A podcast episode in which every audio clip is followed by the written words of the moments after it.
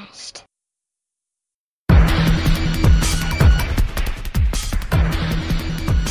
E aí galera, aqui é o Mandrake e hoje eu sou o mestre. Me chamo Pugatovski Fordescon Ivanovich Romanov, cozinheiro Svarovski, renomado mundialmente. E a diferença entre a comida e o veneno é o cozinheiro. Muito prazer. Olá, eu sou Igor Kuznetsov e tenho uma cybershop chamada Kuznetsov, que herdei da minha família. É tudo que você precisa saber sobre mim. Saudações internet! Aqui é o Dmitry Fedorov, pescador de scavengers e com conhecimento certo, tudo pode ser criado. Hoje é o nosso primeiro episódio especial de RPG, onde é o grupo aqui reunido vai jogar uma aventura no mundo de Scavengers, um cenário pós-apocalíptico, cyberpunk, em que muita coisa pode até lembrar de leve fatos reais, mas eu garanto, é tudo mera coincidência. Então vamos pro jogo.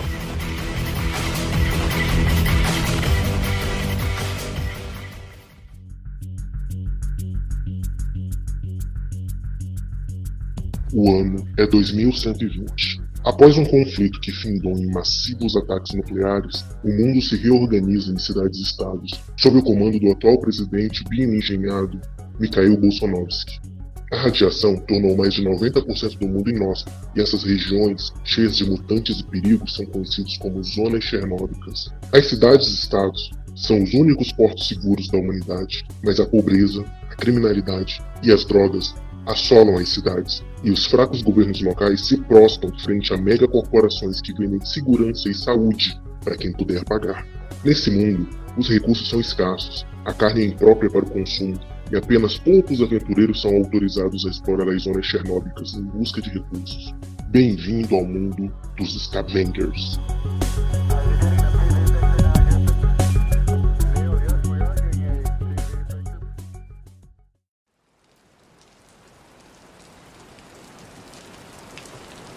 Senhor Romanov, do lado de fora do lugar onde você está é um beco entre prédios, chovendo de maneira leve, mas durante toda a noite. Você acaba de receber uma remessa de ingredientes para os últimos pratos da apresentação do dia, o saguão principal do Hotel Continental. Você está apresentando um banquete, utilizando novos ingredientes descobertos nas zonas chernóbicas, que já foram considerados seguros para consumo humano.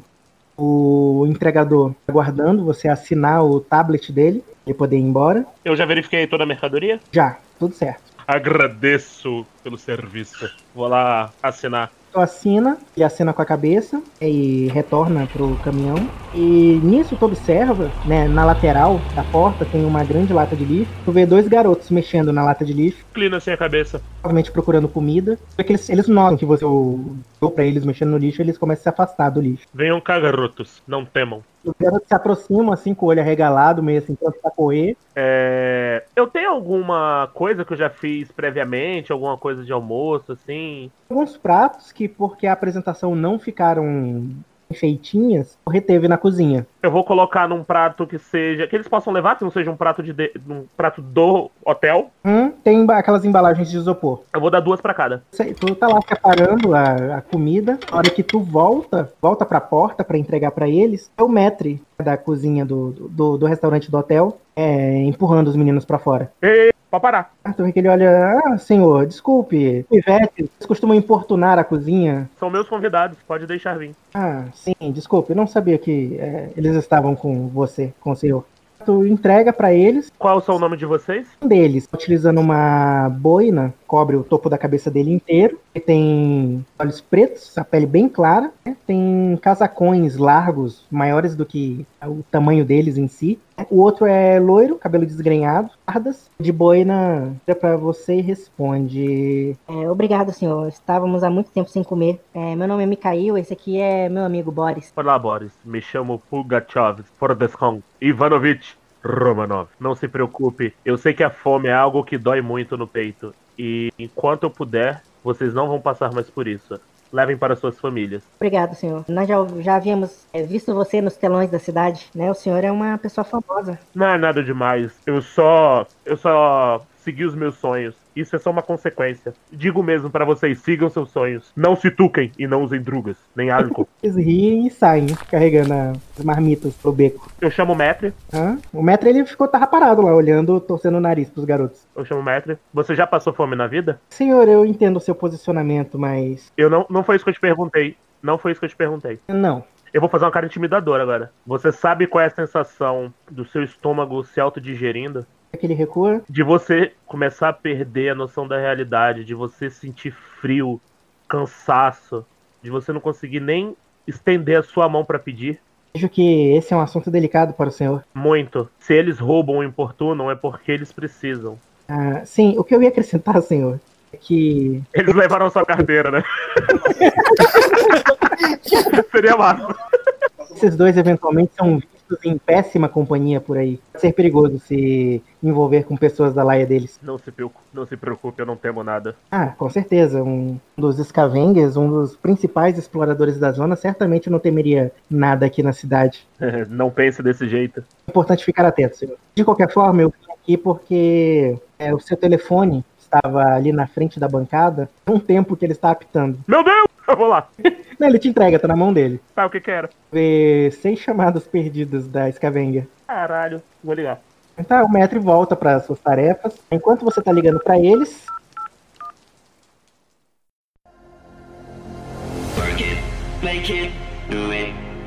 Igor, tu tá terminando uma sessão de reparos que já tava durando aproximadamente 6 horas, mas enfim, termina as últimas soldas, fecha as placas, o peitoral do teu cliente atual, tá na tua cybershop, uma lojinha que, embora pequena, mais famosa da cidade ao fazer reparos e manutenções em próteses cibernéticas. E assim que tu fecha a placa peitoral, tu religa todos os circuitos e o teu cliente, um rapaz de 28 anos aproximadamente, ah, toda a parte cibernética dele tá um brinco agora que tu tratou. A parte orgânica, por outro lado, tá toda acabada. O cara tá cheio de hematomas, alguns cortes. O teu cliente atual, ele é um lutador de boxe, né, nos circuitos do underground da cidade. E tu foi contratado para consertar toda a parte cibernética do corpo dele que foi quebrado na última luta.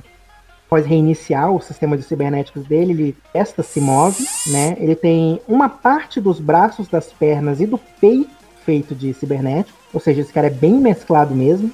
Ele levanta, tenta alguns movimentos. Os movimentos saem rápido, né? Socos, né? E pulos pro lado. Só que no segundo pulo, tu vê que ele dá uma tremida assim, ele geme, faz assim a menção de quase cair, mas se reequilibra. É o pet teu gatorro, a mistura de gato e cachorro robótico. O Rexona. E o Rexona, que ele se levanta assustado na hora que o cara quase cai. O cara fala: É, os cibernéticos estão bons. A carne é que não está tão boa assim. Está sendo mais barato pagar pelo seu serviço do que pagar um plano de saúde. É, meu querido, tu tem que dar um tempo aí, ó. Se recuperar, porque um homem morto não, não é capaz de lutar. Então é melhor você estar vivo para lutar depois do que morrer em uma luta sem sentido por alguns trocados. É esperar alguns dias. Carne e músculo se recupera. Cibernético, se eu não vier aqui, eles acabam.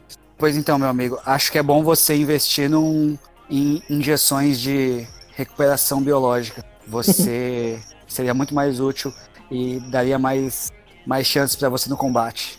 Você pararia de ter tanta dificuldade para as suas vitórias. Aí eu precisaria de lutas maiores para conseguir pagar algo assim. Você precisa do agente certo. É... Ou gastar meu dinheiro com outro tipo de puta, né? Vocês orgânicos, esses prazeres da carne. As garotas de Nova Moscou você deveria experimentar um dia. Já ouvi falar das putas moscovitas. Posso lhe transferir a quantia diretamente? Vou, vou, vou, aproximar o meu, a minha máquina de cartão QR Code pra ele. QR Code não, é NFC pra ele. aproxima o pulso dele, desconta lá a quantia. Na hora que desconta a quantia, tu escuta o sininho da porta tocando, tu se vira.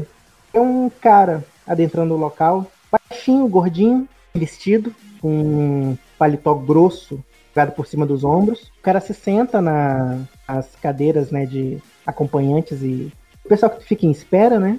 Ele acena com a mão e fala, não tenho pressa. reconhece ele. Ele é um, um, um dos homens da Brativa, a máfia local. Ah, vou, vou falar na direção dele, mas sem virar pra ele ainda. Falar, já, já lhe atendo, senhor, já lhe atendo. e terminar aqui com. É que ele termina de vestir a roupa que ele chegou aí, né? Agradece, sai pela porta. E lembre-se, fale para os seus amigos e, e se você indicar duas pessoas, o seu próximo reparo é por minha conta. Porta se fecha, vê que o carinha sentado, né? Ele usa aqueles óculos escuros de armação redonda. Ele tem um rosto bem redondo também. Ele sorri, tu vê que ele tem dentes metálicos pontudos, tipo de um tubarão. E ele fala: Ora, pelo visto, cheguei na hora boa, então, não é mesmo? Ah, o que, que você quer? Nada demais. Me pediu pra passar na rua pegando os 10% de, dos estabelecimentos. Taxa de proteção, você sabe. Afinal de contas, coisas que acontecer com a sua loja. Vejo que acaba de terminar um serviço. Sim, sim, sim. É, não, não esqueci. É fazer isso. transfere lá para um chip, entrega para ele. Você é um dos bons contribuintes. Não é como aquele vendedor de verduras ali da esquina que acho que não poderá abrir a loja durante uns dois dias. Tu sabe que se tu faz um negócio desse, fica mais difícil pra ele te pagar, né, cara? Eu? Eu não fiz nada. Ele não pagou a proteção. Eu pedi pros homens que cuidam da rua para pararem de olhar pra loja dele. Só isso. É, essa ética duvidosa de vocês. É, vivemos tempos perigosos.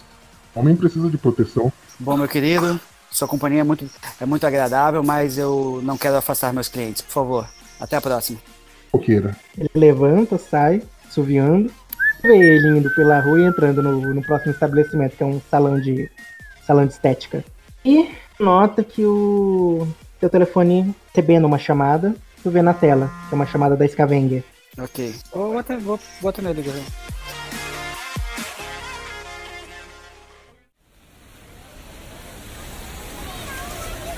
As ruas, uma área central da cidade, ah, os carros passam vagarosamente com o trânsito e numa esquina, num pequeno food truck comida tailandesa, está de pé esperando o teu pedido ser entregue, uma capa de chuva, né? Afinal de contas ainda está chovendo.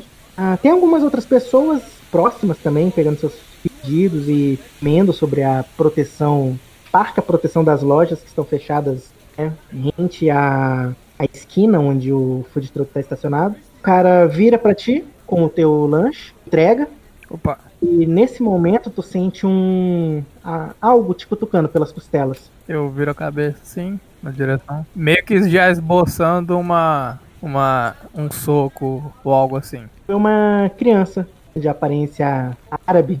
Cuidado quando você se aproxima das pessoas desse jeito. Desculpa, tio. É, só vai comer isso aí tudo? Eu tava pensando, por quê? Ô, tio, tem seis dias que eu não como, tio. Seis dias? E tá gordinho assim? E aí, tio, eu parei de contar no segundo. Certo, você quer. Você quer um também? Eu ficaria grato, tio. Posso lustrar seus sapatos. Não, eu, engra... eu engraxei semana passada, não precisa não. Ele puxa um pano do bolso, pano imundo. Eu dou o meu lanche pra ele. Ele, Ah, obrigado, tio. ele sai correndo pelo meio da multidão. Ô meu consagrado, vê mais um desse aqui. Ah, tu vê que ele, ele, tava, ele tava olhando pra vocês ainda enquanto ele tá mexendo na chapa. Ele, "Ê, esse garoto é meu melhor cliente. Quer mais um? Vê mais um, por favor. Caprichado, que a espera vai ser grande. Ele acena com a cabeça. Nisso, ah, na próxima esquina, a rua ela termina numa bifurcação em Y.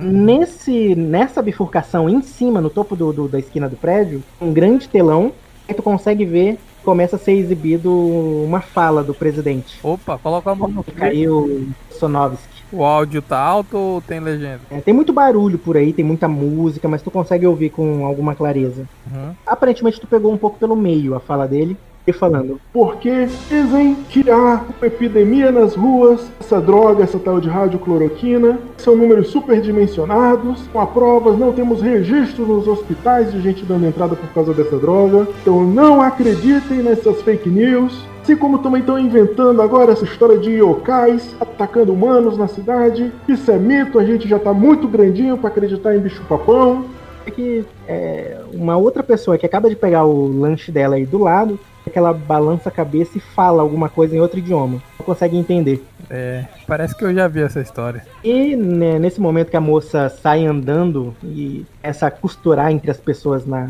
na calçada, tu vê que na direção contrária, ou seja, vindo na tua direção, Uhum. tem uma garota de uns 14 anos, aparentemente, branca, pelo loiro com várias mechas rosas, usando um macacão estilo jardineira, a camisa rosa por baixo, até os pulsos. Nota que ela tem olhos amarelos. Ela chega até você e fala: é, Senhor Dimitri San? Talvez. Quem gostaria? Ah, Wenger está mandando mensagens para o senhor tem algum tempo. Pra mim? Aí pediram para eu vir verificar já que eu estava nas proximidades. Não me recordo. Deixa eu ver. Aí eu começo a. Ah, tu tateia, tateia, cadê teu celular? Vagabundo.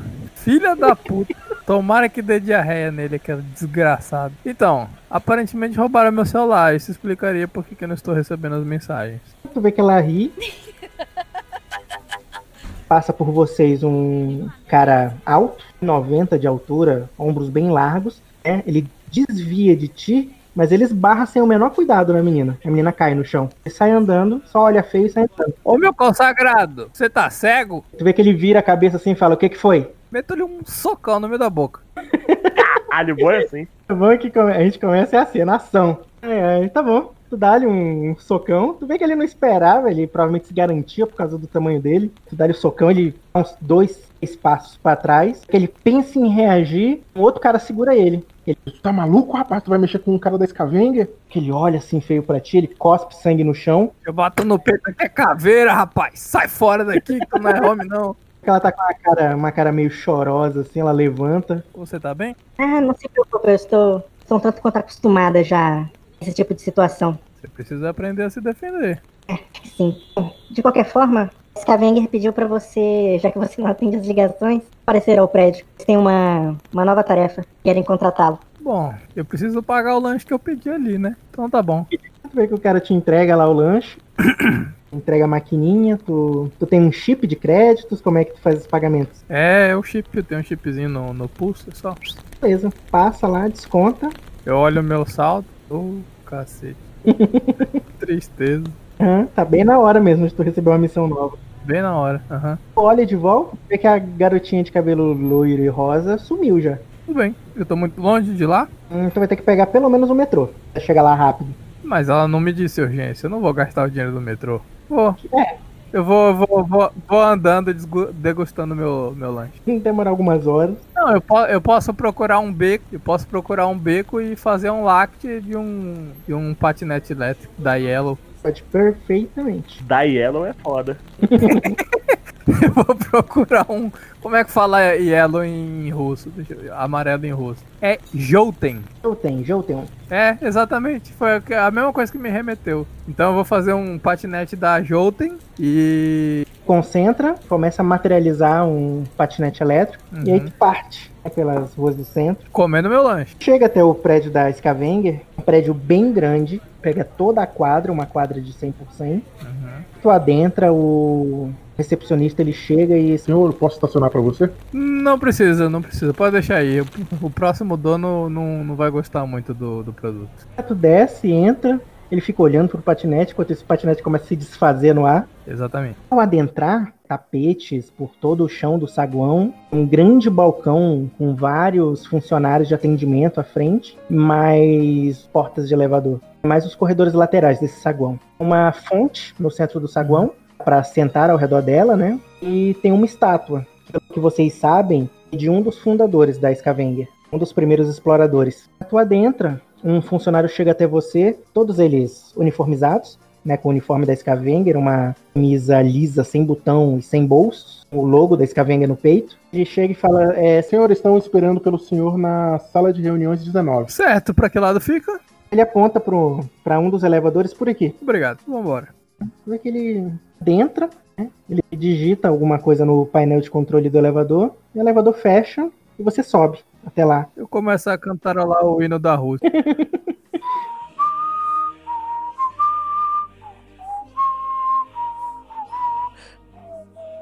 Aí tá lá, ouviram de piranga. A porta do elevador se abre e, dados à mesa da sala de reunião, saindo do elevador, um sujeito de cabelo preto, bagunçado pela sem tomada chuva, né, um casacão de chuva grande, grosso, cobrindo o corpo, andando na direção de vocês. Né, obviamente vocês se conhecem, né, no geral. Todos vocês têm, têm alguma fama notória, né? Seja o Igor, por ser um dos melhores artífices de internéticos, né? O Pulga, né, o sucesso culinário que ele tem. Os escavengues em geral te conhecem porque é tu que resgata o povo quando o povo não consegue voltar. Um dos, né? Não é o único. Uhum. Não são muitos na cidade que tem esse cargo. É tu e mais uns dois ou três no máximo. Vê, ao entrar na sala, além do Pulga e do Igor, vem tá a garotinha de cabelo loiro e rosa, sentada na à mesa. Tá, tá de dia ou tá de noite? Tá Tá de noite. de noite, certo. E a- na cabeceira oposta da mesa tem uma pessoa de pé, uma mulher magra, bem alta. Ela tem o cabelo loiro bem, bem claro, preso num coque. Aparenta ter seus 45, 50 anos já. Não que ela pareça ser velha, mas ela, ela, ela tá muito bem, inclusive. Mas dá pra perceber que ela tem mais idade. Tem os olhos azuis também, puxando pro cinzento. Lembra o Gabriel, o anjo Gabriel no filme do Constantine? A Tida Swinton. Isso. É, imagina que é ela, usando um terno a lá sabe, com os ombros pontudos assim. Tem um, uma tela no fundo do, do- da sala com algumas informações. É, vocês, Igor e Pulga, tinham chegado há alguns minutos aí, né? Vocês estavam conversando com ela sobre a missão atual, mas ela ainda não tinha dado muitos detalhes. Né? Vocês estavam no off-topic por enquanto. E vou deixar como NPC, né? Por que não? Sentado à mesa também tem um outro sujeito e o Felipe não descreveu, né, como é o personagem dele. Hum, não que eu me lembre. Tem uma incógnita com dois braços e duas pernas, sentado aí à mesa com vocês. Tem um monte de pixel flutuando. Isso, Tem um stickman de papelão sentado na mesa. Exato. tipo isso. E a mulher que tá falando com vocês, vocês sabem que ela é uma das gerentes de, de missões da Scavenger. Né? Ela é que faz a classificação das tarefas e indica né, para os clientes diretamente quais exploradores são os mais indicados. É difícil a Scavenger, pessoalmente, né, enquanto instituição, convocar o trabalho dos Scavengers. Normalmente eles só repassam o que outros clientes, né, a demanda de outros clientes que procuram a empresa. Por isso é uma situação tanto quanto inusitada vocês terem sido chamados especificamente pela Scavenger e não pelo cliente em si. Uhum. Ela interrompe o que ela estava falando antes, na hora que abre a porta do elevador, e ela fala: Senhor Dimitri, Olá. né, achava que o senhor não chegaria mais? Resolveu atravessar a cidade andando? Boa noite, camaradas. Pois é, eu eu tava precisando respirar um pouquinho de desse ar maravilhoso da nossa cidade. Aí eu olho assim em volta, eu vejo todo mundo. Eu parece que a coisa tá séria, hein? Aí tu pensa, né? Tem um caçador de recompensas, o indeterminado, né? Um cozinheiro. Um cozinheiro e um caçador de qualquer coisa. Na verdade, isso é uma missão aleatória, né? Vou, eu vou olhar em volta. Cadê o coffee break? Tá, eu vou, vou procurar um lugar pra me sentar. Ela fala: Nós temos uma situação importante e delicada em mãos. Há aproximadamente uma hora, uma instalação da JBK sofreu um assalto e levaram um equipamento, um equipamento experimental de um dos laboratórios. A polícia está no local fazendo as investigações, já procuraram por todo o perímetro, mas nem sinal do invasor. Ele foi capturado em câmeras, ele não tinha uma assinatura térmica muito visível, que indica que talvez possa ter sido um robô, porém, esse robô aparentemente não tinha nenhuma conexão externa, porque os nossos sensores de rede também não detectaram nenhuma comunicação chegando ou partindo dele. Hum, ademais, o equipamento ele tinha um sistema de rastreamento por GPS. O rastreamento indica que o equipamento foi levado para fora da cidade numa rota a nordeste, indo em direção a um pântano, alguns quilômetros daqui. E é aí que a gente entra, já que a polícia no geral não tem autorização para sair da zona também. A tarefa do grupo é investigar a rota tomada pelo possível assaltante, se possível, encontrar o assaltante e, acima de tudo, recuperar o equipamento roubado. É que ela troca o slide lá na tela e vocês conseguem ver a imagem do indivíduo entrando no prédio. Tu vê que ele tem um sobretudo cobrindo todo o corpo e um capuz cobrindo todo o rosto. Uhum. Tem também a imagem térmica, que mostra que realmente ele é muito mais frio do que um ser humano. E vocês veem que ele arromba o lugar com uma certa facilidade. Né, algo que não seria humanamente viável para a maioria dos humanos, pelo menos. Ele adentra o lugar e, como se ele já soubesse o que ele estiv- que ele estava indo procurar, né, ele entra numa sala específica, pega um equipamento específico, embala numa caixa e leva Ele foi direto. Direto. Ele pareceu saber exatamente o que ele estava buscando. Certo. Na imagem seguinte, você vê algumas câmeras do lado de fora da rua, ele andando pela cidade. E na sequência, vocês veem a linha de trajetória do GPS do equipamento no mapa. Aí tu vê que ele sai da cidade, vai de fato a nordeste e sumindo numa região que vocês sabem que é uma floresta, que ela não é uma região muito explorada, porque é uma área pantanosa, difícil de se locomover. E aí a maioria dos exploradores evita essa área Certo. A gerente, que diga de passagem vocês sabem o nome, Ayla, ela vira para vocês e fala: Bom, Vocês foram reunidos aqui basicamente por indicação do cliente em questão, por se tratar é, e ela fala isso olhando pro Pulga, já que o Pulga trabalha como pesquisador da JBK. Uhum. também pela sua habilidade de é, entrar em locais que a maioria dos exploradores achariam complicados de transitar. Ela fala isso olhando pro Dimitri. E também precisamos de pessoas que estejam acostumadas a caçar outras pessoas nas zonas. Ela olha pro sujeito indeterminado. E também precisamos de alguém que tenha já uma certa experiência em missões de lidar com criaturas e eventos não catalogados. Ela olha pro Igor. O nosso cliente, como a maioria, pediu discrição nessa missão, né? Toda a investigação ainda corre em segredo de justiça. Então tenham cuidado com essa informação. Ela não deve sair daqui, não deve ir para as ruas. O equipamento roubado Tu vê que aparece na tela uma foto do equipamento. Parece uma espécie de binóculo. A tela não, pô. Parece em cima da mesa, assim, um holograma girando. É Cyberpunk, porra. Tá, aparece a porra do holograma no centro da mesa, mostrando. Mas não é aqueles holograma merda de Star Wars, é um holograma bonito mesmo. Sim. Assim, tu acha que é real, né? Tu passa a mão assim pra ter certeza que não é real, sabe? Parece uma espécie de binóculo, assim, mais, mais encorpado e o que parece ser um tablet simples. Certo. E o que esse equipamento faz? Ela fala: Esse equipamento ele faz análises biológicas. Basicamente, é, através dele você pode é, fazer um rastreamento genético de um determinado composto biológico. Ele é utilizado principalmente em experiências genéticas para tentar alterar né, produtos orgânicos vindos das zonas para ver se eles podem, é, após algumas alterações, serem consumidos por humanos. Né, usam esses equipamentos para rastrear certas características genéticas nocivas, para ver se elas se reproduzem de alguma forma na matéria orgânica depois de feito algumas alterações genéticas. O que, aliás, segundo a JBK, tende a acontecer por algum motivo. E esse equipamento já tinha sido divulgado? Esse equipamento, embora não seja um grande segredo, ele é conhecido basicamente pelos pesquisadores que trabalham naquele laboratório na JBK. Então, o nosso indivíduo aí teve informação privilegiada de onde está esse produto, do que seria, Uhum. porque pela imagem ele já sabia o que queria e onde buscar. A polícia está trabalhando com essa hipótese. Né? No momento, além de investigar o perímetro, tem alguns detetives já reunindo a equipe do laboratório e também a equipe de limpeza e de segurança. Todos os que podem ter tido algum tipo de contato, ainda que indireto, com o equipamento, ou informações sobre ele. né? A polícia também está verificando ex-funcionários. A questão é, cada minuto aqui conta. O indivíduo já está desaparecido na zona Chernóbica tem algum tempo e talvez fique mais difícil de rastreá-lo se demorarmos mais.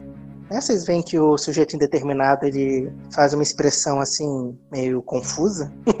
Ela pergunta: Alguma pergunta? Pra mim está claro. Vamos logo atrás desse sujeito. Você está certo, senhor Pulga. Igor, Sim. alguma dúvida?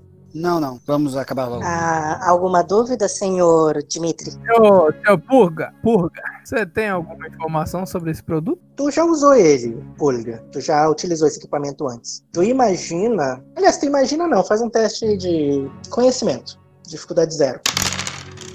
Deu Tu um. para, pensa um pouquinho no, no tanto que tu já usou esse equipamento no, no laboratório e te ocorre o seguinte: talvez, né, o uso mais lógico fora de um laboratório para esse equipamento seria acrescentar material biológico nele e sair procurando algo com uma determinada assinatura genética.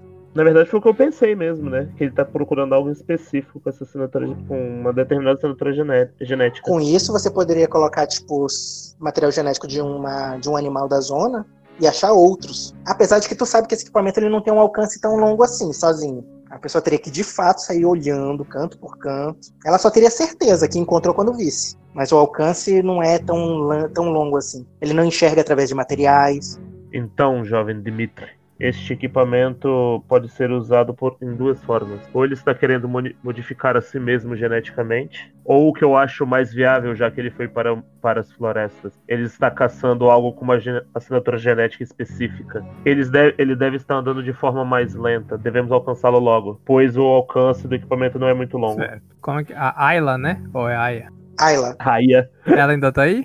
Uhum. Você disse que vocês tinham uma forma de rastrear o equipamento. Ele possui um sinal de GPS. A gente consegue rastrear esse sinal, então vamos embora. Nós conseguíamos, na verdade. Eu imagino que tem alguma propriedade no pântano onde o sujeito entrou que bloqueia o sinal. Certo.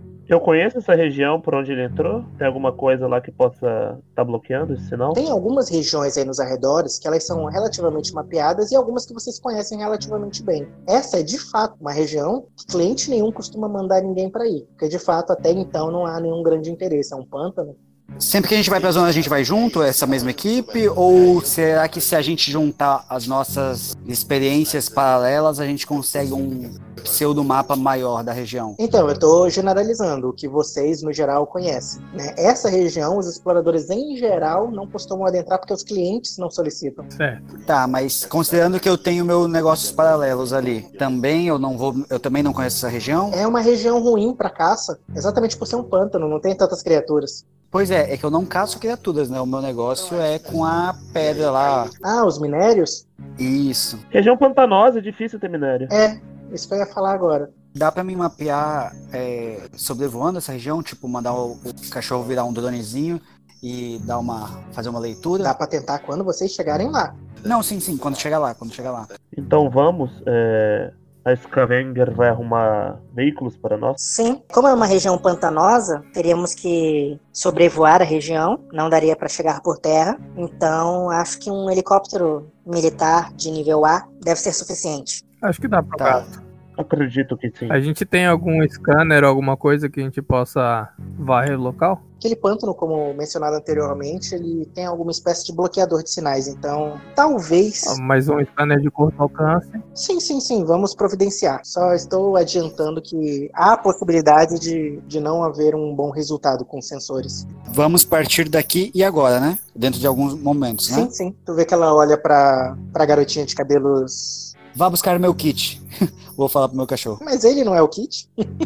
Não, sim, mas pra justificar que ele tá preparado. tá bom. Tá, ele late, ele late, dá uma voltinha e, e senta. Olha que cachorro rápido. Já foi e já voltou. Ayla olha pra garotinha loira de cabelo, de cabelo loiro e rosa e ela sai da sala. Ela fala: Bom, senhores, o helicóptero encontrará vocês no, no prédio. Eu vou para minha sala na Scavenger e vou pegar meus equipamentos de, de exploração. Eu geralmente faço meus equipamentos, então vamos.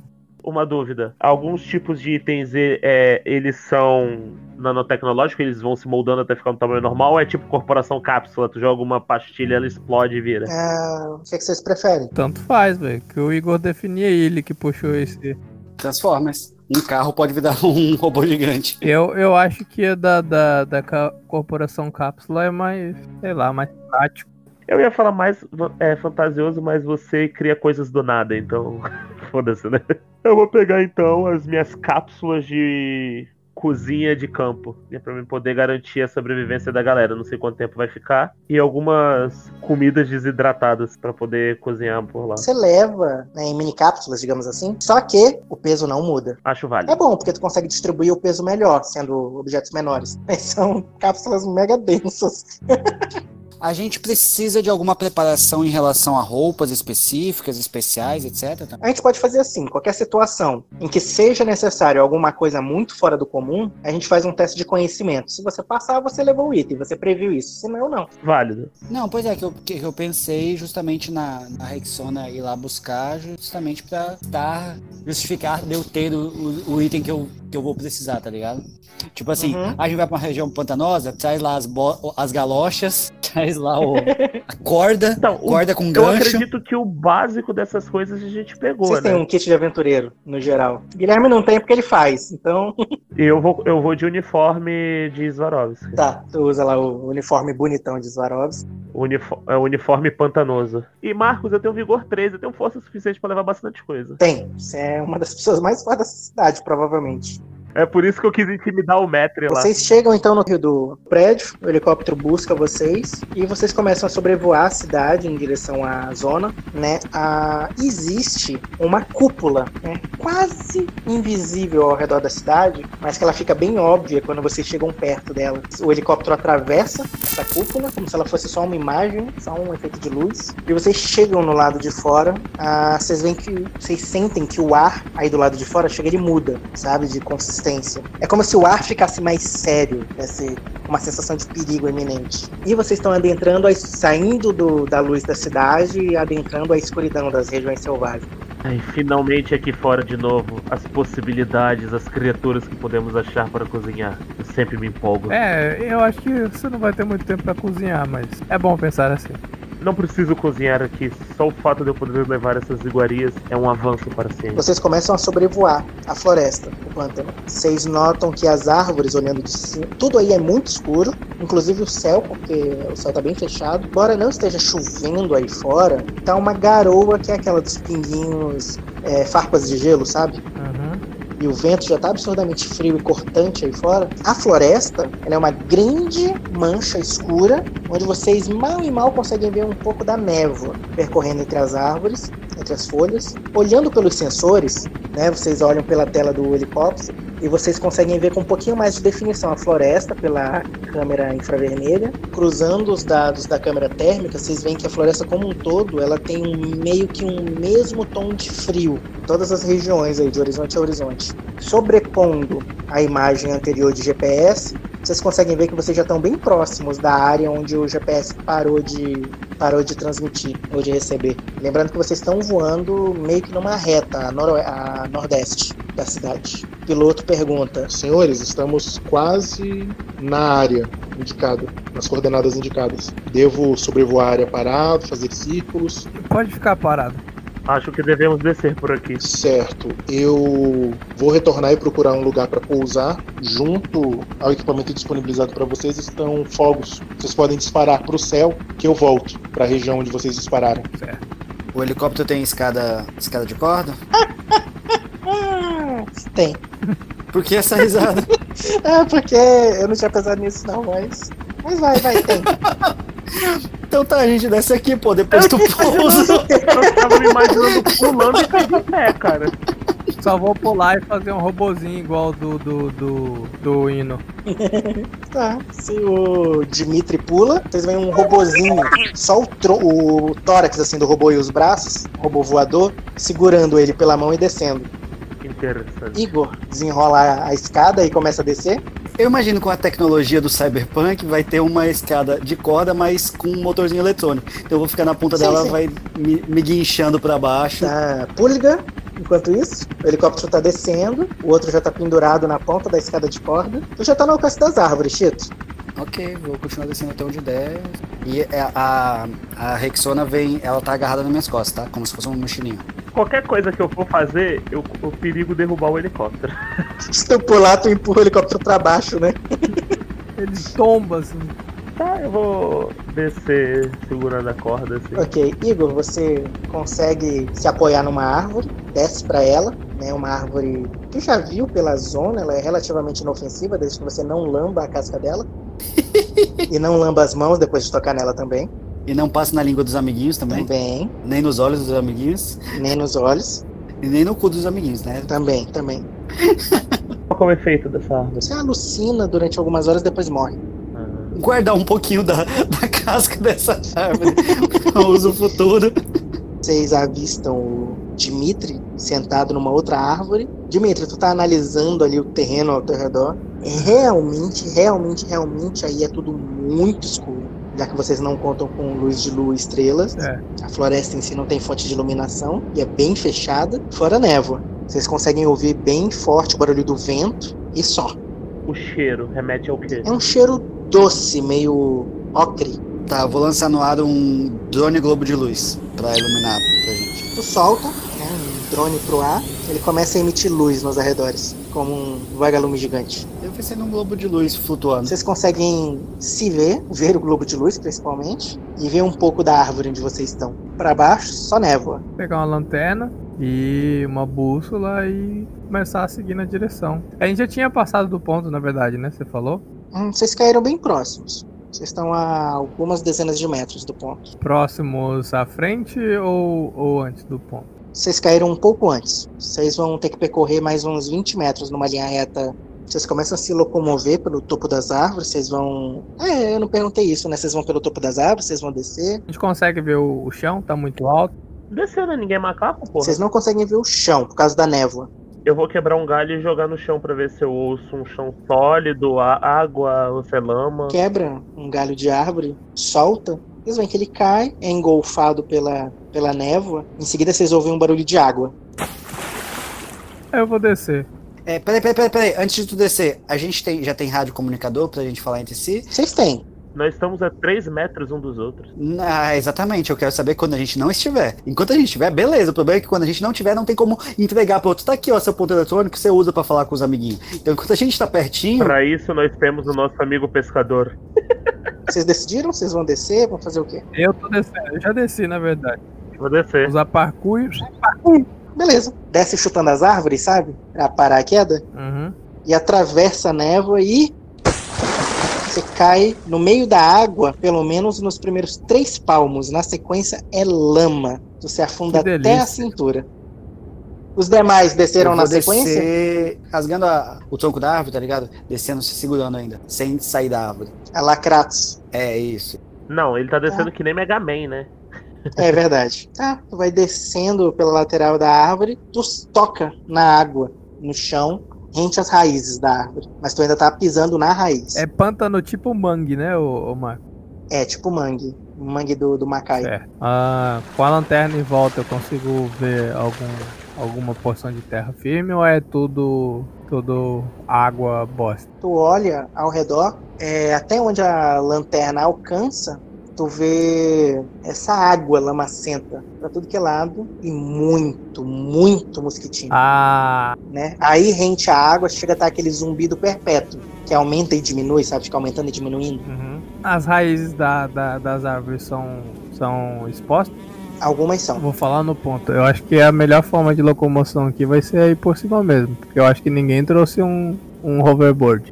Eu acho que ele não passaria por entre essas árvores. Eu acho que o correto seria andar pelas raízes. É, o problema é que não adianta a gente procurar onde a gente, onde a gente pode andar. A gente tem que procurar onde, onde está o item, não onde a gente quer encontrá-lo. Pulga, tu desceu rente às árvores também? Sim, Como é que tu tá se apoiando na árvore? Só pra saber. com as minhas garras de urso de escaladas. Eventualmente, o, a casca dessas árvores, elas têm muito limo, né? Tu consegue se prender com as garras de urso, mas tu tem que fazer muita força segurando as garras de urso para manter elas fixas. Permita-me forçar um de seus aspectos. As suas mãos, elas são dedicadas ao amor, né? E você estragando aí a sedosa pele de suas mãos para se manter atado a essa árvore. Ah, eu vou. Você aceita tentar se equilibrar só com os pés? eu vou aceitar ter a dificuldade. Ok, então faça um teste aí de atletismo, dificuldade 2. Ih, eu tirei um, caí. tu começa a, a deslizar pelo, pela raiz, né? Que você começa, tentou se apoiar com os pés, né? Só que a raiz ela é muito irregular. Tu começa a, patinar. Tu não caiu ainda, mas tu tá descendo em direção à água. Ah, Igor, você tá vendo isso? O chefe escorregando indo em direção à, à água. Rexona, dê um suporte pra aquele, pra aquele rapaz, por favor. Vai lá dar um apoio pra ele não, não se afundar na merda. Rexona atira um- uma corda com um gancho num galho e a outra ponta da corda ela tira uma. Sabe aquelas redes que é disparada tipo por um rifle? Sim, sim. Que inferno. Colega Masterchef, você está enredado. Lembrando que Rexona faz as coisas que eu preciso, mas não do jeito que eu quero, né? Exatamente, por isso que ela fez desse jeito. Você está enredado e relativamente bem imobilizado pela rede. Eu não sei se te agradeço se eu te mato. Pense que seria muito pior te, para tirarmos você, para tirarmos você atolado desse lamaçal. Olha o nosso amigo até a cintura ali. Você é muito mais pesado. Mas eu pulei. Pelo menos minha roupa não vai estragar. De fato, não vai. Vou, é, vou de- continuar descendo devagarzinho. Dimitri, Oi. você notou que você está afundando lentamente. Opa. Quem salva o, o Salvador, hein? Tá. É, tem alguma raiz ao, a próxima que eu consigo alcançar? Ao alcance das tuas mãos, não. Tá. Eu vou tentar materializar aquele robozinho de novo pra me puxar. Tá, faz um teste de conhecimento. Peraí, posso, posso, posso intervir sem ser uma ação só de fala? Pode. Dimitri, jogue uma corda em algum galho e se puxe para cima. Eu vou fazer o robozinho. Tá bom. Tirei 3, mais 4. É mais 4 de conhecimento, né? 7. Pass- Passou por 5, é isso mesmo? Você acabou de fazer um teste e passou, por- passou com estilo. Pulga. Só uma coisa, eu tô com uma rede, né? É, você tá enredado. Tá, eu vou usar as garras justo na minha mão pra. Ok, demora um pouquinho, mas você consegue sair. E eu vou me apoiar nas próprias cordas pra descer. Aham. Nós temos acesso a. que é aquela arminha que dispara o gancho que prende. Arpeu. Pode ser. Que, que a minha ideia é o seguinte: disparar ele de uma árvore pra outra pra gente meio que dar uma de Tarzan. É o Pra Tarzan gente não correr o risco de cair de uma pra outra. Aí solta e vai, vai atirando nas próximas árvores. Faz um teste de conhecimento ou recursos. É, é perícia isso aí? Conhecimento ou recursos. Deu menos dois. Aí com meu um de Então deu menos um, é isso mesmo? positivo. Tu procura, tu, putz, deixou no, na mesa de reuniões. Puta que pariu. Rexona vai ficar, vai ficar sem, sem biscoito hoje à noite, ó. Dá pra andar pelas raízes? Dá, dá, só é difícil. Por quanto tempo dura o meu lácteo, Marco? Esse robozinho aí com, com o sucesso que tu teve, a sessão inteira. Puta que pariu. Que mamata. Bom, ele tem duas mãos, ele consegue carregar duas pessoas. Ou três se uma for montada nas costas dele, né? Eu ia dizer pra usar ele pra carregar o Felipe também, né? Qual que é o nome do Felipe aqui? O incógnito, o incógnito tá nessas horas já tá até a testa na lama. Ah, ele, ele tá boiando na lama, ele se vê, ele vai. Eu. É Spike o nome dele. Bem russo. Então vamos lá. Vou começar a ajudar o pessoal. Eu vou ajudar o, o Igor, ajudar o. o Pulga. Vou ter que balancear isso aqui, hein, meu amigo Pulga. Você é um pouquinho avantajado, você vai de lá. É, isso é porque eu não treinei hoje de manhã. Vamos seguir. Iluminar. Tem o meu globo de luz. Tem um globo de luz acompanhando a gente. Esse globo de luz ele ilumina a mais ou menos uns 5 metros de raio. Marcos, o cara foi por essa área, né? A gente, a gente meio que identificou que ele passou por aqui, né? É a 20 metros de onde vocês estão à frente. A 20 metros de onde a gente tá à frente é o último sinal que, que eles receberam, não foi? Uhum. Ele tava numa linha reta. Eu consigo, observando a região, determinar como é que ele passou por essa parte? Tu dá uma olhada, tu não vê nenhuma marca. É, faz um teste de percepção aí. Dificuldade zero, porque eu, eu, eu tô achando legal ver vocês falhando com dificuldade zero. Ele menos três. Mas deu zero, minha percepção é, é mais três. Tu começa a olhar com atenção né, a, a- os arredores e você vê que não parece ter nenhum desgaste, tipo o que você fez na árvore que você tava, por não conseguir se apoiar direito na, na casca, tem que fazer força e tal. Né, qualquer coisa que estivesse andando por aí que usasse as árvores de apoio, teria deixado um rastro. Ou a criatura, que quer que seja, foi por cima, ou essa criatura tem alguma forma de andar pela água. E enquanto você estava olhando, como eu disse, tem um zilhão de mosquitinhos aí próximo à água. Eles começaram a te incomodar muito na visão, porque tu estava concentrado olhando. Aí tu começou a abanar a mão no rosto para afastar os mosquitinhos e sem querer Puta encostou merda. o dedo próximo ao olho. E você sente começar a arder e as águas estão começando a ficar num rosa fosforescente estranho. teste de vigor? Vigor, Até porque eu sou resistente a toxina, só te lembrando. dificuldade 1. Ah, sim, sim, tu não vai ter os efeitos, os efeitos extremamente tóxicos desse negócio, não. Só vai perder a visão desse olho. Eu só tiro negativo, velho.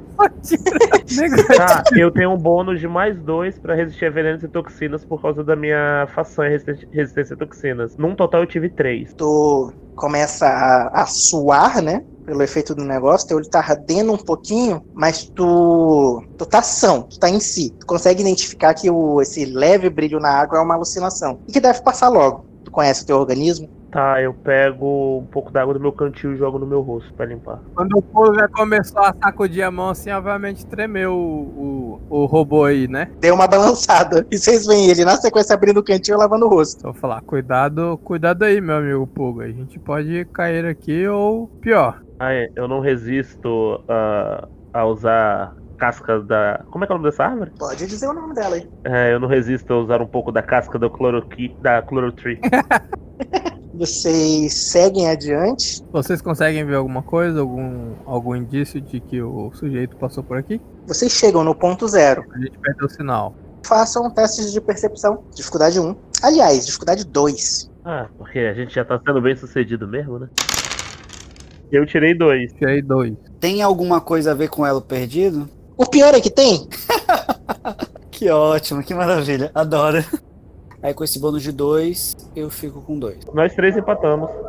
Vocês param olhando ao redor, investigando, né, tentando encontrar qualquer coisa na casca das árvores, nas raízes. Vocês param alguns minutos ali. E num dado momento, vocês começam a olhar mais pro topo das árvores, saindo de perto da água e consequentemente dos mosquitos. Vocês três começam a notar uma música muito ao longe. Muito baixinho, mas dentro da floresta. Vocês quatro, né? Eu esqueci do, do, do incógnito. Tá eu, o, o Igor e o Spike de um lado do robozinho e o Pulga do outro. Eu não tô no robô. Então tá eu e o Spike de um lado e o, o Pulga do outro. Só vamos na direção do. Tá certo. Igor, faz um teste de atletismo, então, já que tu tá sozinho.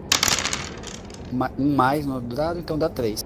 Tá indo pulando de, de galho em galho. Vocês ouvem uma música muito distante. Vocês não conseguem identificar muito bem o que é. Mas parece ser algo suave, instrumentos de sopro, talvez. É, é um barulho que quase se mistura no som da chuva, de tão suave que tá, de tão longe. Mas os três têm a impressão de ouvir música. É impressão minha ou tem uma música rolando no ar? Sim, sim. É pra lá que estamos indo, inclusive. Na verdade, não. Se vocês continuassem em linha reta, vocês iam passar direto. A música tá à direita de vocês. Eu falei, eu tava indo na direção da, da música. Vocês veem o Dimitri indo à direita de vocês, que parece ser a direção da música, de fato. E, consequentemente, o Pulga vai junto, já que vocês estão tudo num pack só, né?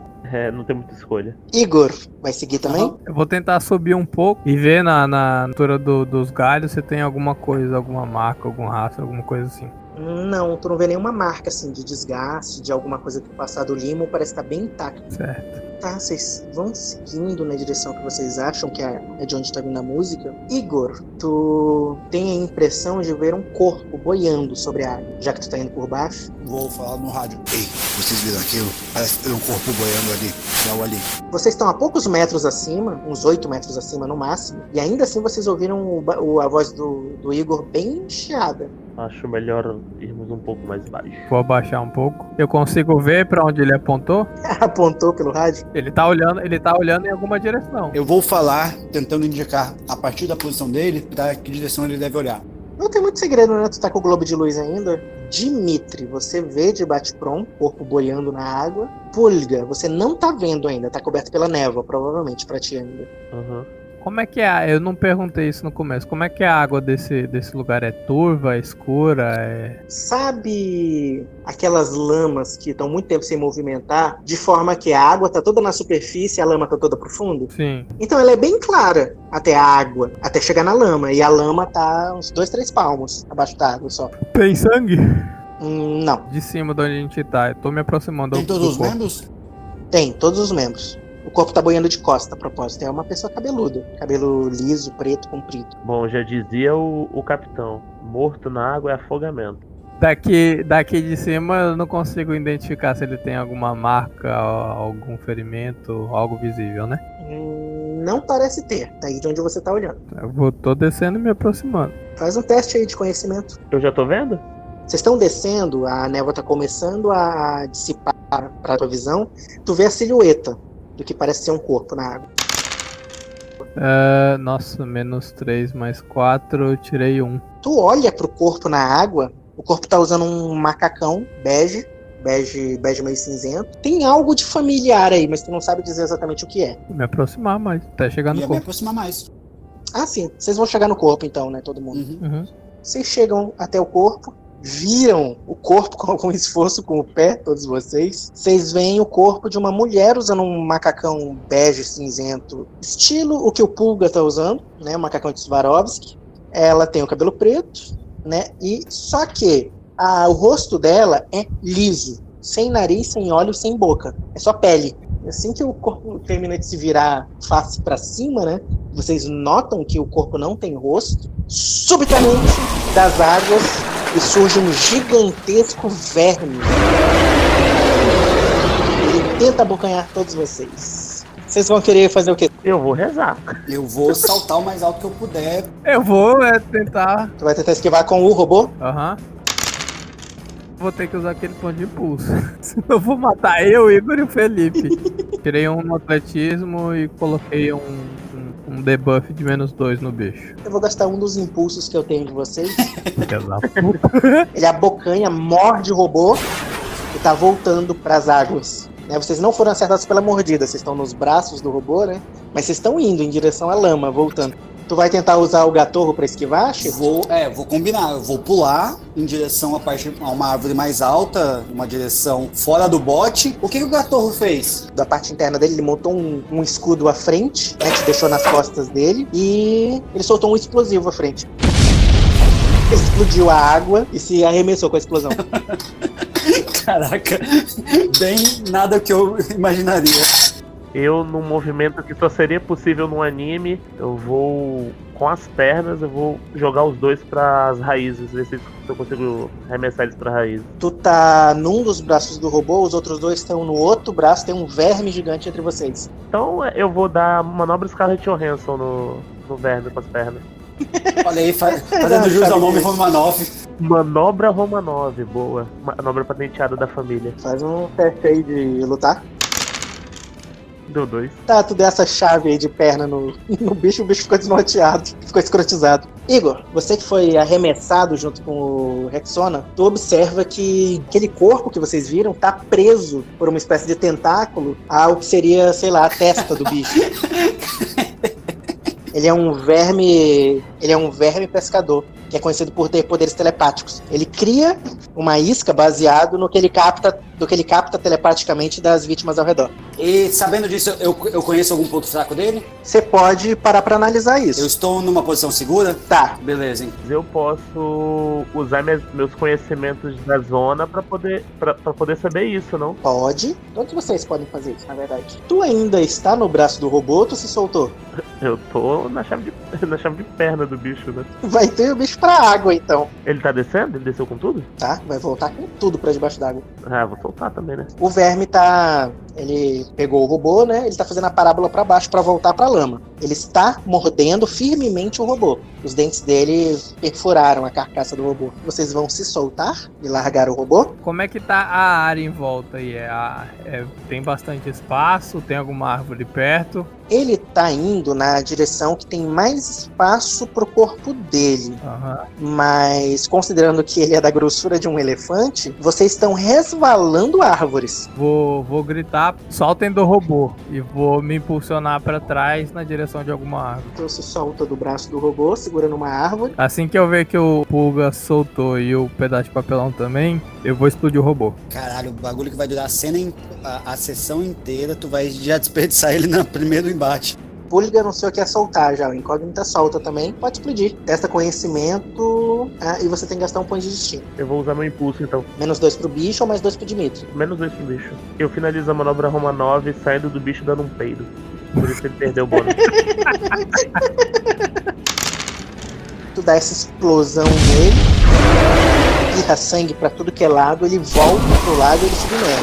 E vocês conseguem se agarrar a árvores próximas. Sem maiores dificuldades. A água tá aquela movimentação acalmando, sabe? Chito e Igor, vocês dois descobrem que, como o bicho tem uma habilidade telepática, ele tem um vislumbre dos pensamentos de vocês. Então, se vocês conseguirem pensar em algo que seja aversivo pra ele, talvez ele vá embora. Segundo, no caso, foi o Igor, lembrou. Pulga. Tu sabe que ele é particularmente vulnerável a calor. Você acabou de ganhar mais um impulso contra o bicho. Deixa eu ver a ficha do incógnito aqui, só pra ver o que, que ele poderia fazer ou atrapalhar. O bicho podia até usar a aparência da mulher dele. Caralho. Olha aí, vocês veem que reaparece um corpo boiando na água. Aparece, a- aparentemente uma mulher ruiva, vocês não reconhecem, mas gritando por ajuda. E vocês veem que ele olha assim, ele, o quê?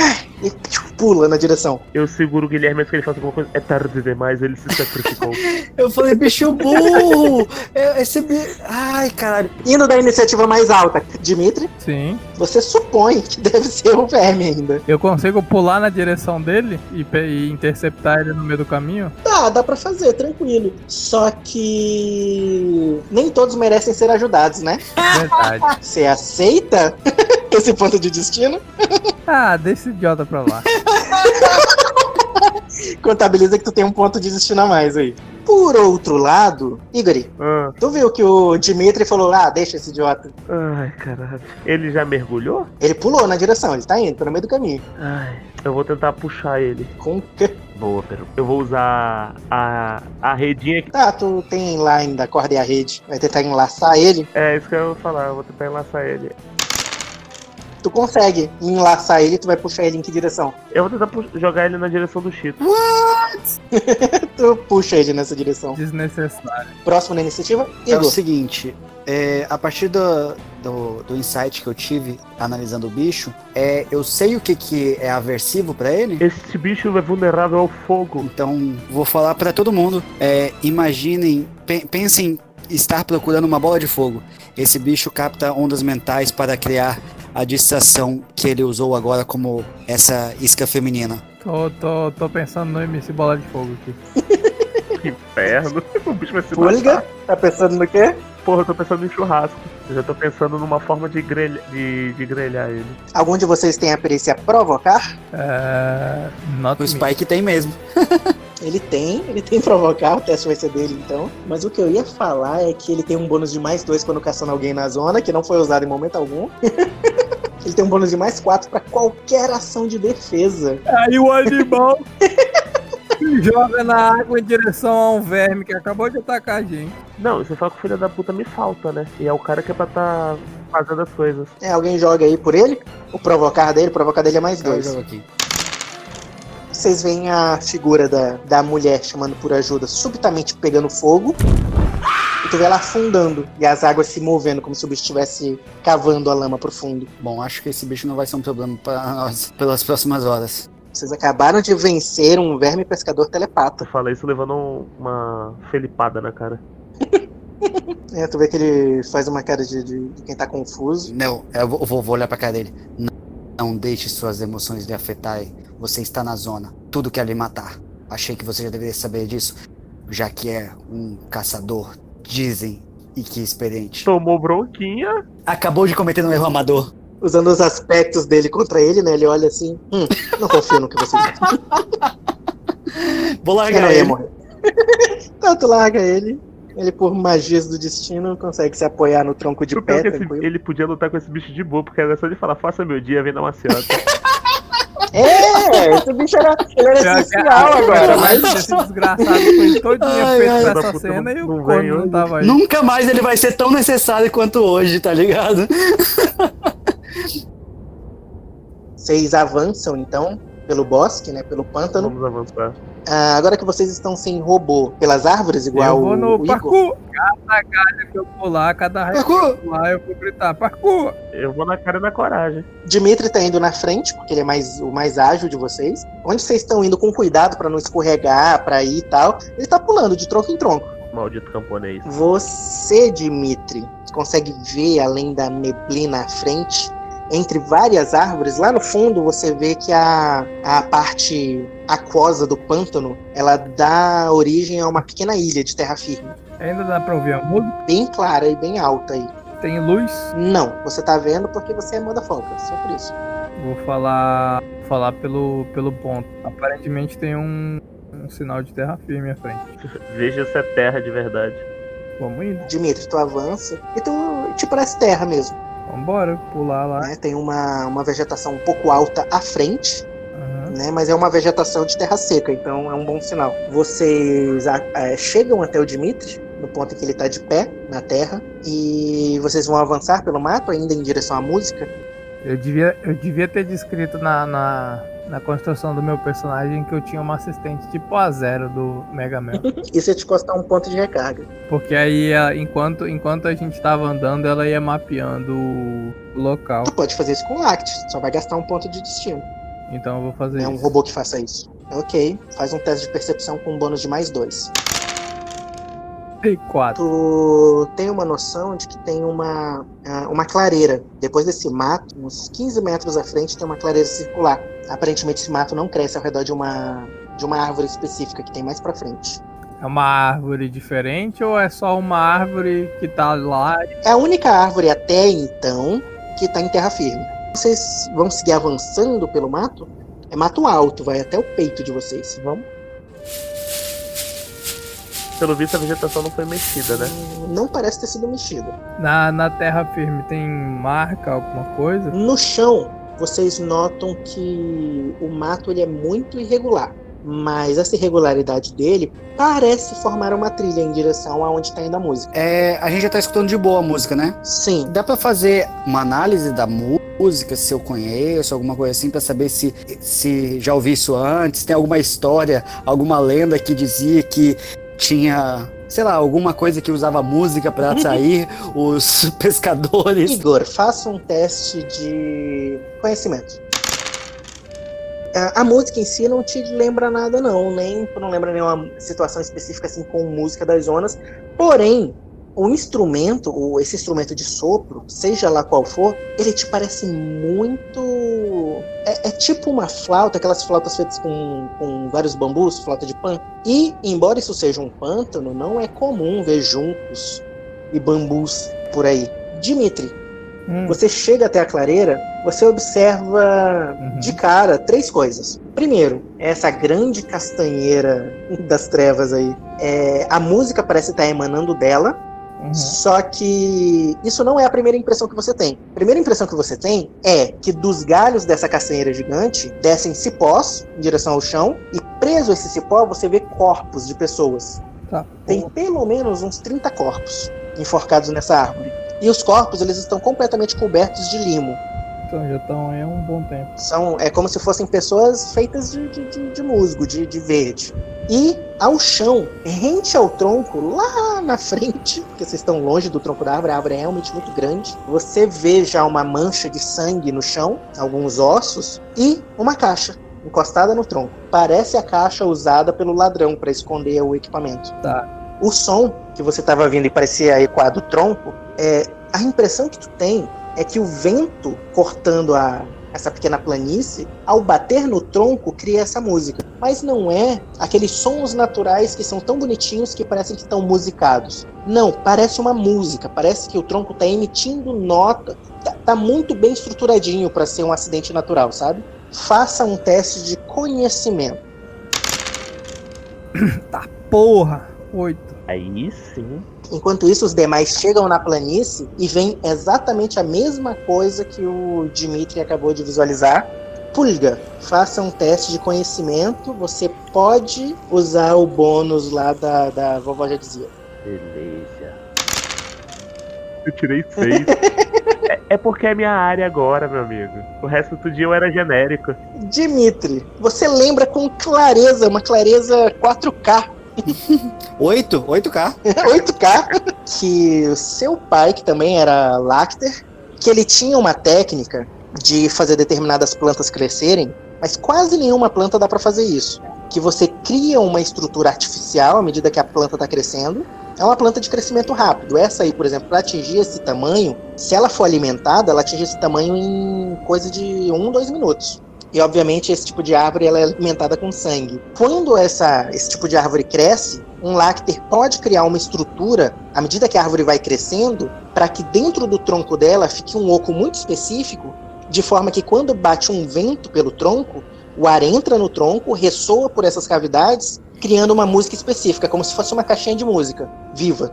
E tu sabe que essa estrutura ela não cresce naturalmente, depende de haver um lácter para influenciar o crescimento da árvore, criando estruturas internas no tronco. É, eu tenho conhecimento de outros lácteos na, na, na sociedade.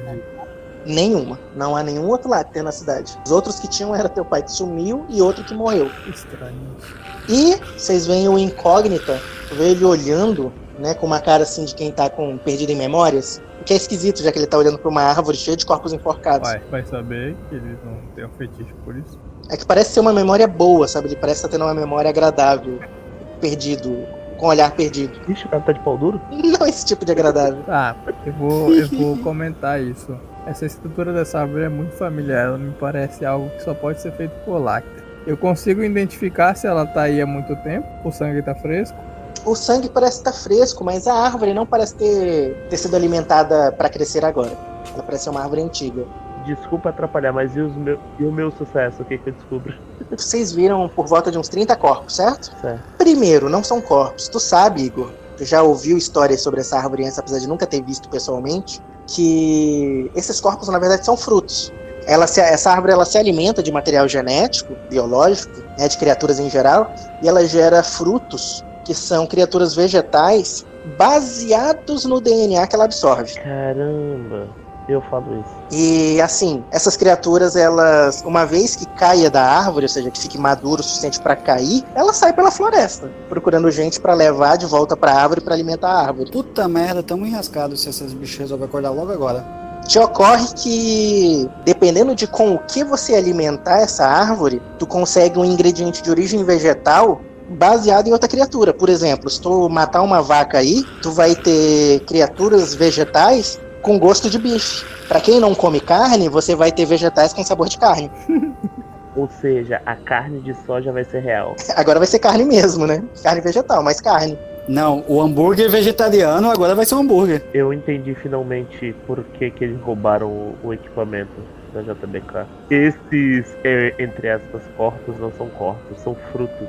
É, essa árvore ela absorve material genético e cria esses frutos replicando isso. Provavelmente eles pegaram esse equipamento para criar vários tipos de frutos distintos nessa árvore. E esse sangue de quem será?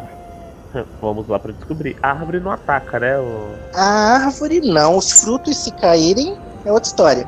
É, vamos só tomar cuidado para não derrubar nenhum dos frutos, porque eles saem andando e levam alimentos para a árvore. Primeiramente, primeiramente, primeiramente, já que aceitando aí essa ideia aí, galera, dá uma, vamos dar uma olhada pra cima, ver se não tem nenhum fruto prestes a cair, Hein? só pra... Ah, O personagem do Felipe olha com uma cara de ceticismo pro cozinheiro e fala: Eu não confio no que você diz. ah, E dá um tapão numa das frutas.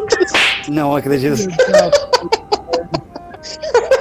Ah, meu caralho, alguém desmaia esse filho da puta. A fruta cai, Com certeza cai.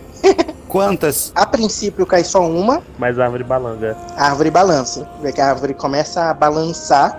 Ou seja, se tiver qualquer outra que esteja um pouquinho mais madura, eventualmente ela vai cair. Mas por hora, cai só essa. O bicho caiu e tá. Tipo, ele caiu, né? E tá se reerguendo pra, pra se situar no que vai fazer. É sua ação, Dimitri. Eu tô muito próximo dele. A 5 metros. Joga o Spike contra ele. Eu vou procurar em volta alguma pedra, algum bastão, algo.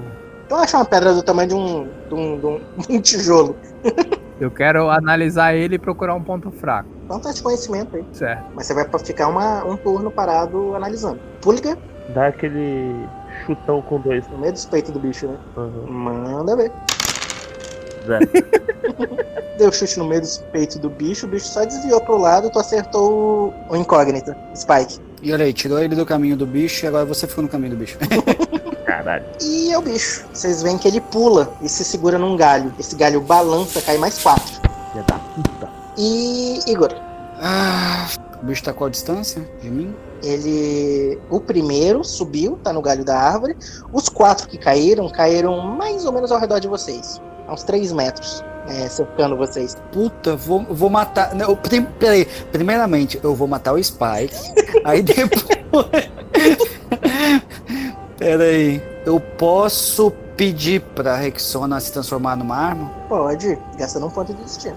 Ela não pode ser uma arma só, só uma arma mesmo? Tipo. Pode, mas aí ela não te dá nenhum bônus. Mas ela vai ser uma arma. Vai, Então eu vou falar, Rexona, é, lança chamas. E sem bônus, só pra ela virar o que eu quero, pra mim poder utilizar. E aí ela, eu quero que ela se acople nos meus braços.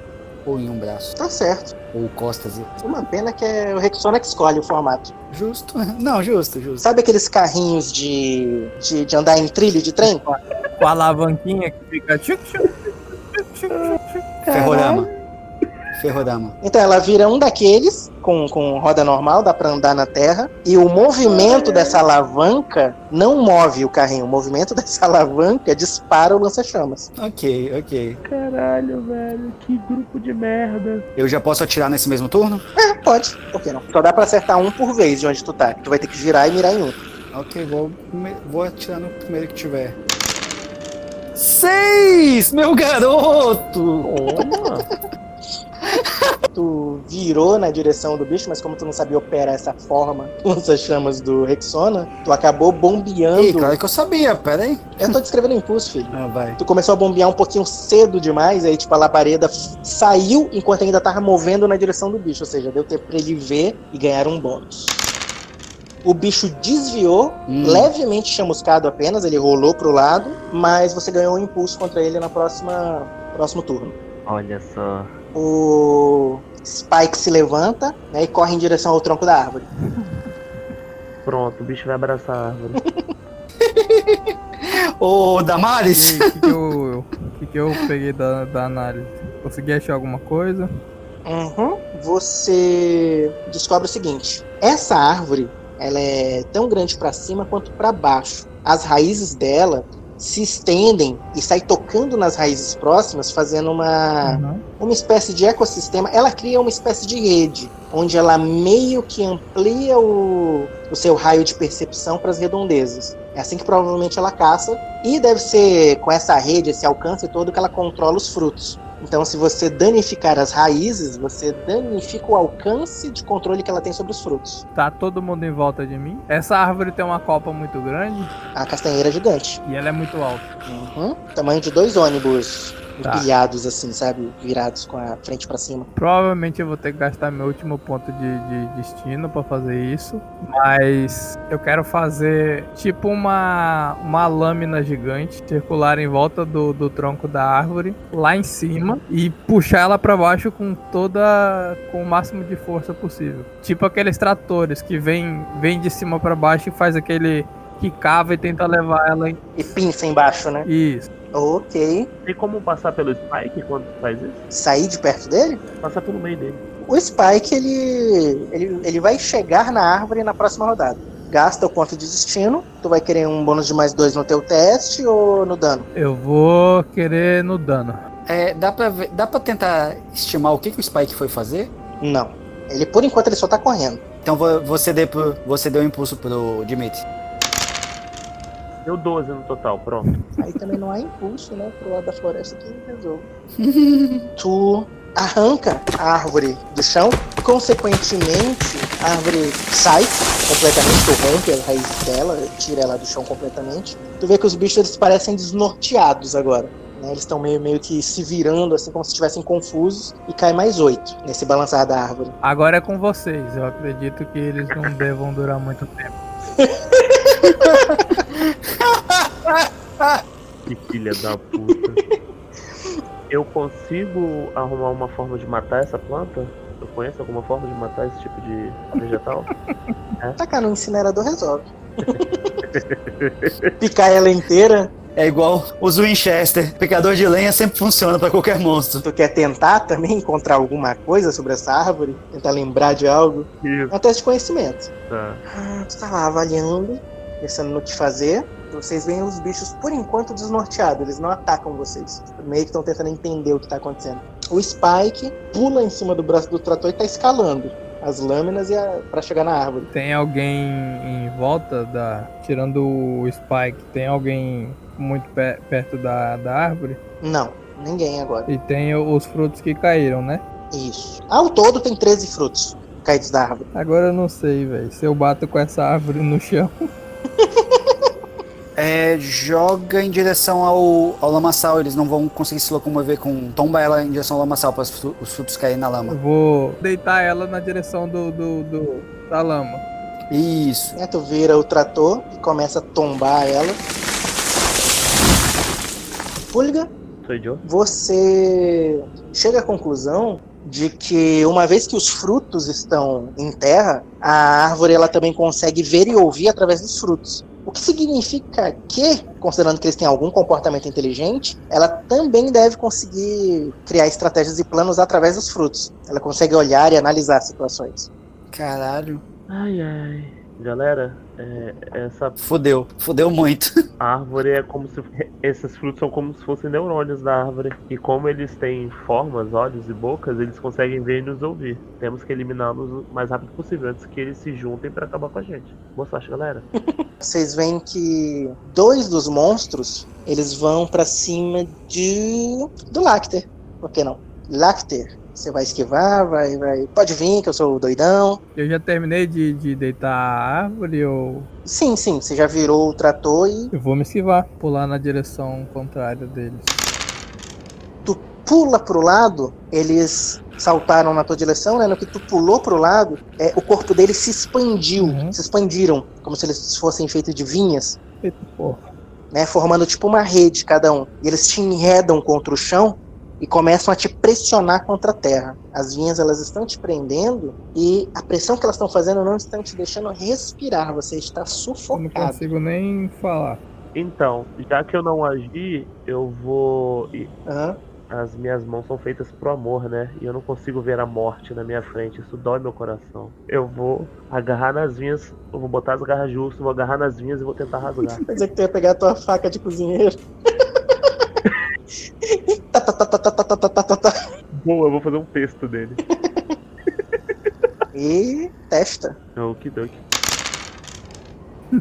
Sete, filha da puta! Tu sai cortando o corpo da- das vinhas no geral. Tu vê que todas as demais, os, os, os outros 11, começam a agonizar.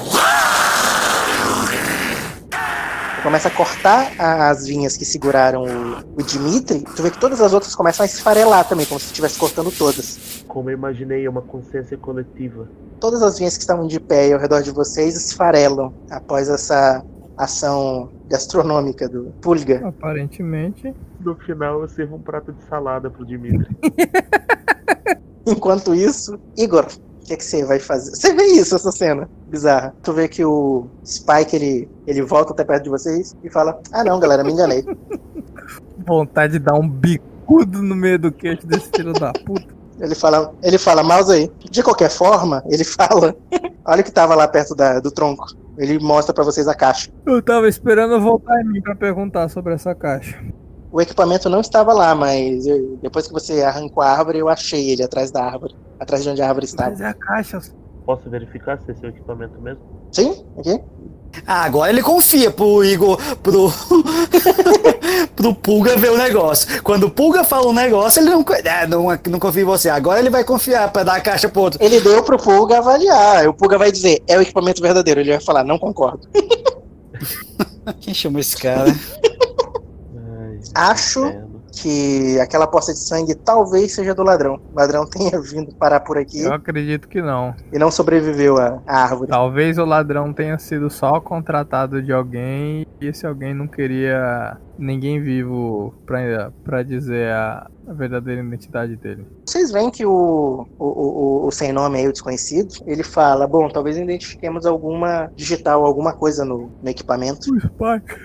Tá? Vocês pretendem fazer mais alguma coisa por aí antes de chamar o helicóptero? Pulga, você termina a salada. Vai te deixar mais tranquilo e mais aliviado, eu ofereço pro Dimitri. É, tu conhece a fama dele de cozinhar coisas da zona de boas. Eu já tava pensando na janta mesmo. Vou começar a comer. Enquanto isso. Ah, tá. Essas plantas têm um. Elas têm uma propriedade diurética e.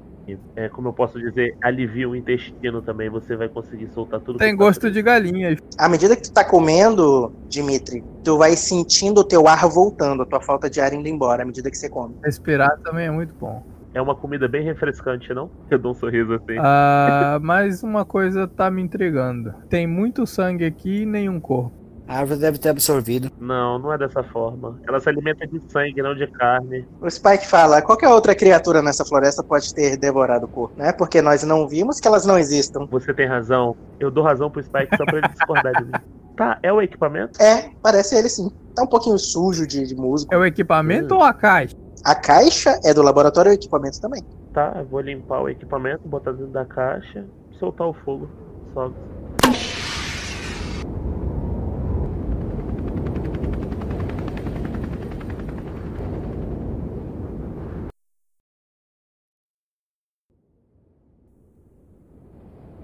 Na cena pós-crédito, fora da cidade, lá onde tinha aquela árvore, uma pessoa vestida num manto de botas vermelhas passa por ali, olha a árvore, balança a cabeça e segue floresta dentro.